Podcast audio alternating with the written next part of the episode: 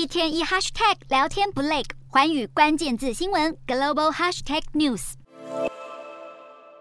二十六日，一场熊熊烈火迅速吞噬新疆乌鲁木齐市一栋住宅大楼，火势浓烟向上蔓延好几层楼。不幸的是，由于防疫围篱挡住通道，害消防车无法靠近大楼，只能远距离对火场喷水。最后耗费将近三小时才扑灭火势，却已经有十人葬身火海。